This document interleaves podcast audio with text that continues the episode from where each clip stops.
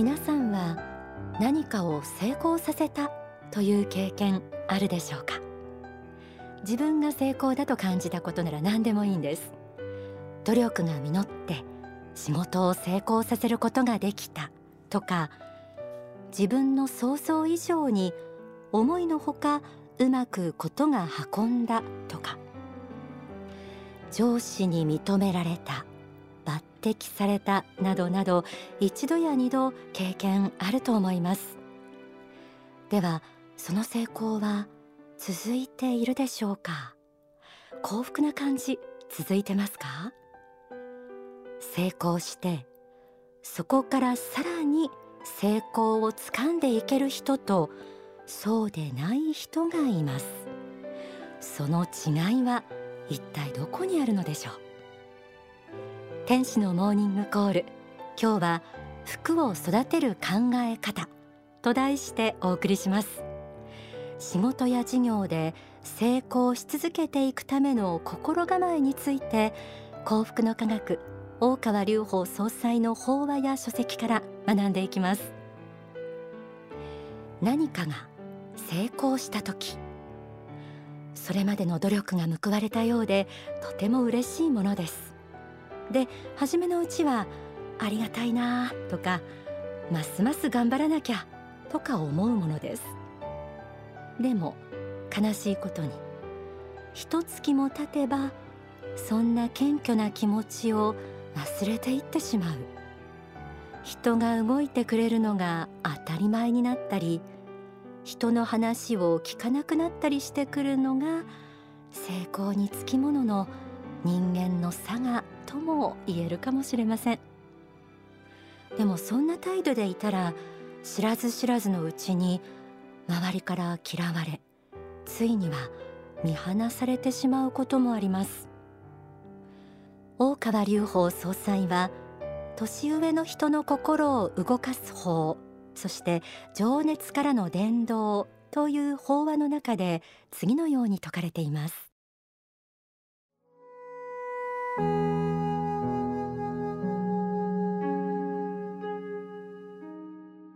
とにかく才能のある人の場合気をつけなければいけないのが自己中にならないということです。才能を求めるとどうしてもそうなるものであり自己中心的になる気は出てくるのでやはりこれを避けなければなりません。立場が上がれば上がるほど。実力がつけばつくほど。名声が上がり人が褒めてくれればくれるほど。謙虚になっていく心を持っていなければなりません。実るほど神戸を垂れる稲穂かな。という言葉通り中身ができればできるほど謙虚になっていく心が大事です。そうした心になればなるほど実りもまた大きなものになっていくのです。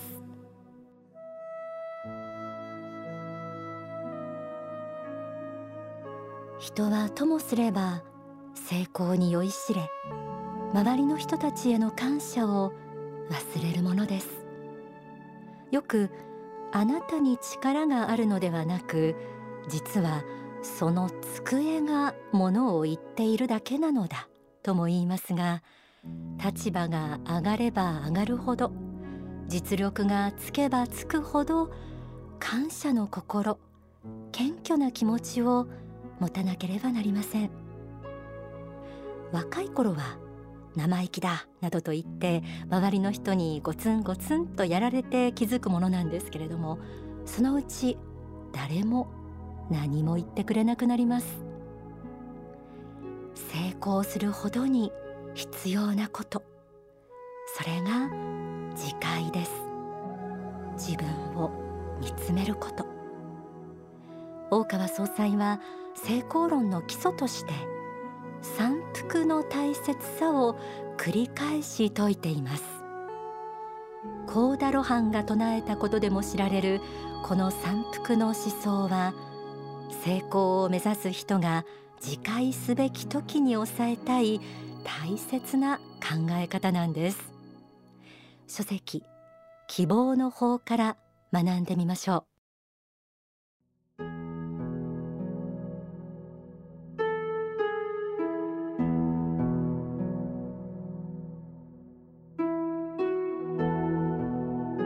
成功していく過程においては積福分福食福の考え方が大事です。この積福分福食福の考え方は成功論の基礎として大事なものです。自分は成功したということは自分は何らかの服を手に入れたということを意味します。福とは幸福の福であり福運の福です。その福を惜しむ積福その福を分配する分福その福を将来のために植える食福が大事なのです。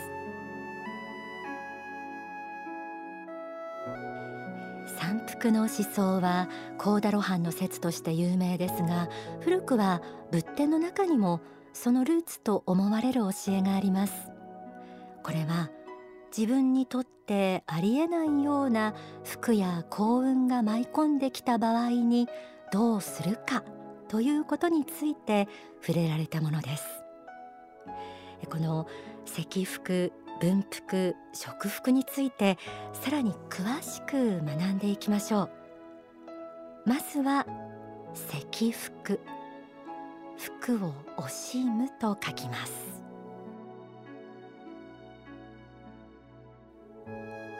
積福とは予想外の幸運に臆したりあるいは予想外の成功を手に入れたり褒められたりした時にその服を使い切ったり自慢したりしないということ。服を惜しむ積福という考え方は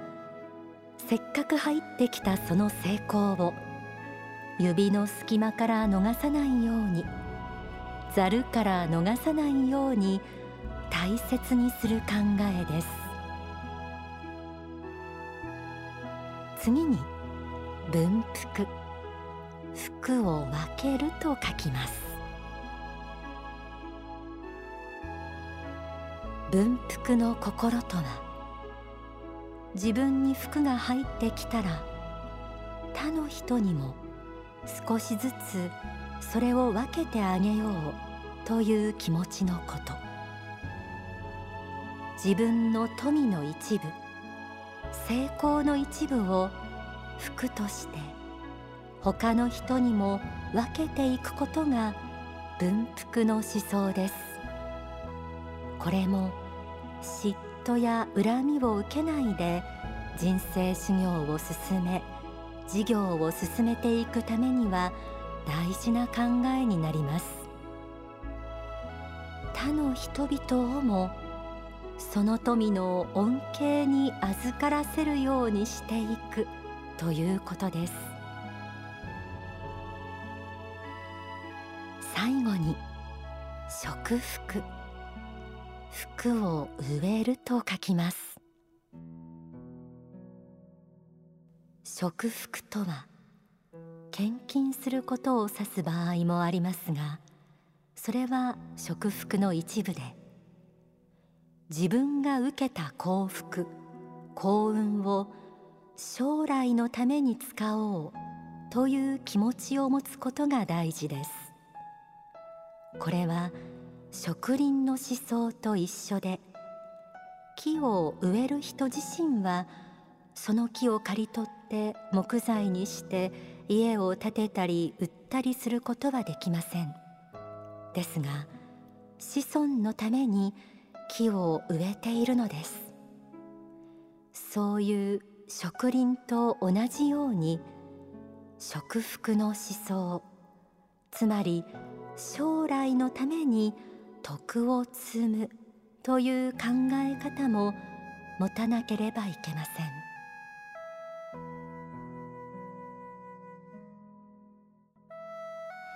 ここまで法は年上の人の心を動かす法。書籍幸福への同票。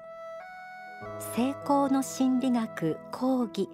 希望の法からご紹介しました。服を惜しんで大切にする積福服を分ける分福将来のために服を植える使う食福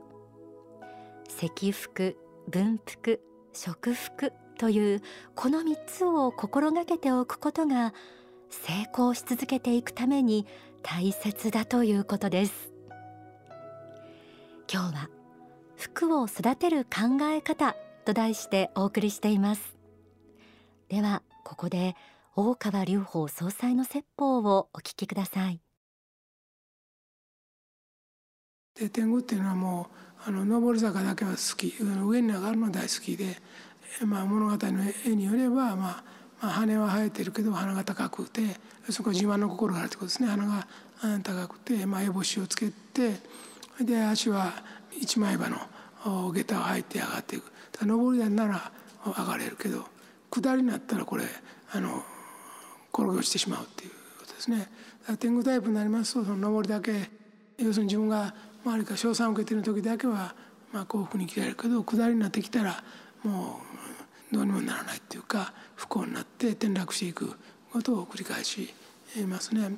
でまあそういうことにならないようにした方がだから自分の発展を願ってとにかく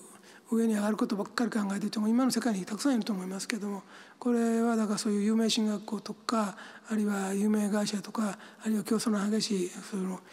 営業やってるとことか、まあ、いろんなとこで勝ち抜いている人たちこの的な勝者なんだけども霊的に見れば天狗であることは多い。だからそれは人に対する慈悲の心がなく愛の心がなく反省の心がなく自分の成功のみを追い求めている。だから死んだらそういう天狗の姿の鼻が高いっていうのも自慢ばかりしているということだし、えー、登るしかない。あとは八つ手の葉っぱを持ってあの勢いをつけることばかりを考えている。大体そういう人生の人はいると思う。これやっぱり一種のやっぱり窓ではあるのでその窓に入ったと思えばちょっとそれを反省しなきゃ人間らしくならなきゃいけないだから愛とか反省についてもっと知らなければいけないですね。横島な欲望を膨らましたり、えー、それを短縮して実現するようなことにあんまりのめり込みすぎてはいかなくてやっぱり聖なる思いを持ちながらコツコツと努力を続けることが大事だし努力して成果があったとしても、えー、まあそれを自分のものと思わないで天下万民のもんだと思ってそれを役立てようという気持ちを持つことが大事であるというふうに思います。法は自我と自己そして反省の一部をお送りしましたこの法話をお聞きになりたい方はお近くの幸福の科学の支部や少女までお気軽にお問い合わせください成功を本物にするには結局は謙虚に自分を見つめ自分を戒めるという人格磨きが大切なのだと思いました。その時のポイントとしての三福の教えぜひ皆さん覚えておいてください。魂を磨きながら自分にとっての幸福を追求すると同時に周りの人をも幸福にすることを考えて生きていくこと。そうすると自然に成功や福を呼び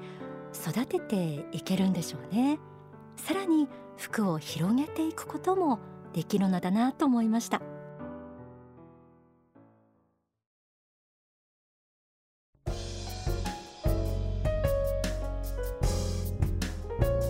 天使のモーニングコール。この時間はオンダソファーです。